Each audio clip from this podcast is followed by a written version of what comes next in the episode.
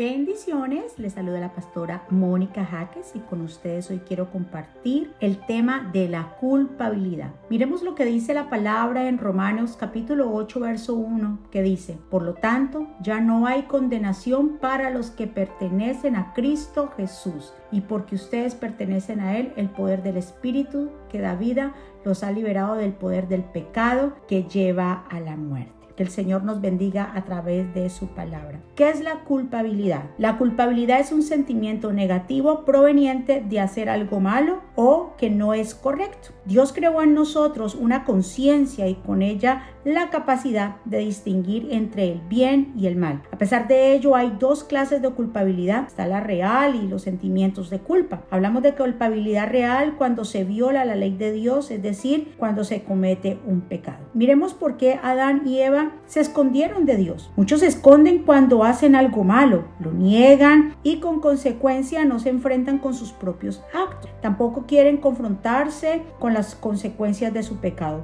Por lo anterior, no pueden disfrutar del alivio que representa ser perdonado por Dios. Lo vemos en 2 Samuel 11 y 12 con el rey David y también el Salmo 51. Los sentimientos de culpa están conectados a veces a experiencias negativas ocurridos en la infancia. Muchos cristianos que han sido perdonados por Dios aún tienen esos sentimientos de falsa culpabilidad. Las personas con esos sentimientos tienen una opinión muy baja de sí mismas. Sienten que no pueden hacer nada bien se deprimen, se culpan de todo y pueden llegar a sufrir fatiga crónica dolores de cabeza, deseos de autocastigo, sensación de estar siempre vigilado, critican a otros, ven errores donde los demás ven aprendizaje, se sienten en la obligación de satisfacer a todo el mundo, es difícil para ellos decir no, tienen miedo de hacerle daño a los demás o recibir rechazo, tienen miedo de ser abandonados. Cuando hay sentimientos de culpa, verdaderamente la persona se centra en los errores cometidos y minimiza totalmente totalmente los logros. Si tú te has sentido culpable por algo que sucedió en el pasado, si tu conciencia te está acusando por algo del pasado,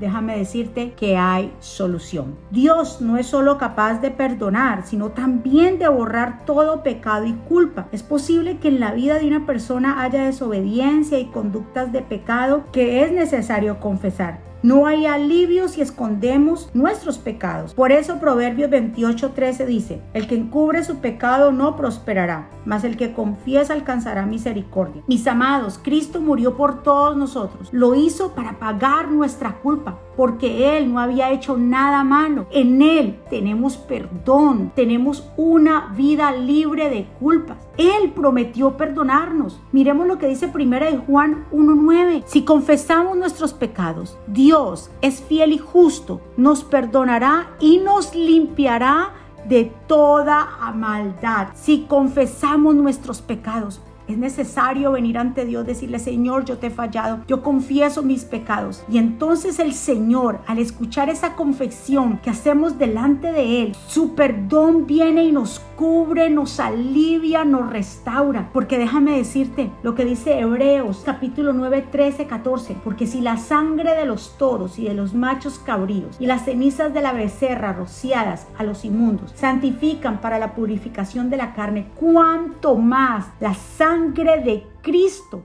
el cual mediante el Espíritu Eterno se ofreció a sí mismo sin mancha a Dios, limpiará también nuestras conciencias de las obras muertas para que sirváis al Dios vivo. Nosotros tenemos a un gran Dios poderoso que fue a la cruz y derramó su sangre. Y aquí dice, si anteriormente en el Antiguo Testamento la sangre de esos machos cabríos, de esos toros, de esas becerras, eran rociado a las cosas inmundas, y entonces las purificaba. Nuestro Señor, esa sangre preciosa, tiene más poder que la sangre de cualquier animal. Solamente es que tú aceptes y digas, Señor, yo tengo la fe que esa sangre que tú derramaste perdona mis pecados y limpia mi conciencia. El problema radica es que nosotros entonces no tenemos la suficiente fe para nosotros creer lo que Jesús hizo en la cruz. Si nosotros verdaderamente creemos en la palabra del Señor, estaremos entonces convencidos que el Señor perdonó en nuestras transgresiones y limpia también nuestras conciencias. En una ocasión, en Juan capítulo 8, vemos la mujer adúltera, la cual fue sorprendida en el acto mismo del adulterio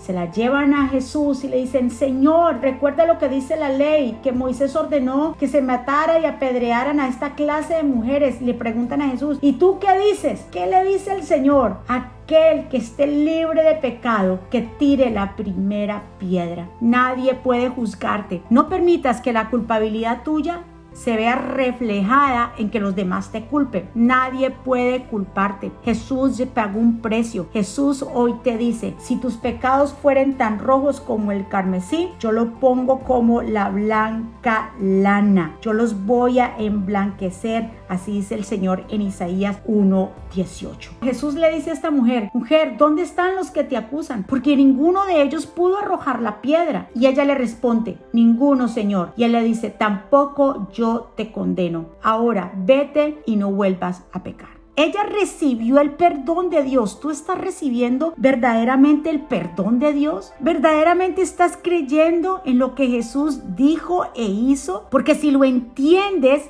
entonces vas a vivir tranquilo, vas a vivir en paz porque entendemos lo que el Señor hizo. Nosotros debemos perdonarnos a nosotros mismos también. Miremos lo que dice Isaías 44, 22. He disipado tus transgresiones como el rocío y tus pecados como la bruma de la mañana. Vuelve a mí que yo te he redimido. Eso es lo que tenemos que hacer, perdonarnos a nosotros mismos, recibir ese perdón del Señor, volver al Señor y el Señor viene y te recibe con esos brazos abiertos. Ya no tienes que estar más en culpabilidad, ya no tienes que vivir en un pasado, ya comienza a vivir con limpia conciencia porque eso es lo que hace el Señor. Filipenses 3:13 dice, hermanos, no pienso que yo mismo lo haya logrado, más bien una cosa hago, olvidándome de lo que quedó atrás y esforzándome por alcanzar lo que está adelante. Sigo avanzando hacia la meta para ganar el premio que Dios ofrece mediante su llamamiento celestial en Cristo Jesús. Eso lo dice el apóstol Pablo, olvidándonos lo que quedó atrás es totalmente entender que hemos cometido errores, pero que Jesús llegó a nuestra vida y que ahora a través de Jesús podemos vivir con limpia conciencia, podemos vivir una vida en paz fuera de culpabilidades. No minimices el sacrificio de Jesús, no lo pongas como en una pausa, no lo pongas como que no fue. Él tiene poder para borrar, para santificarnos, para perdonarnos, para aliviarnos. Mis amados, si reconocemos que hemos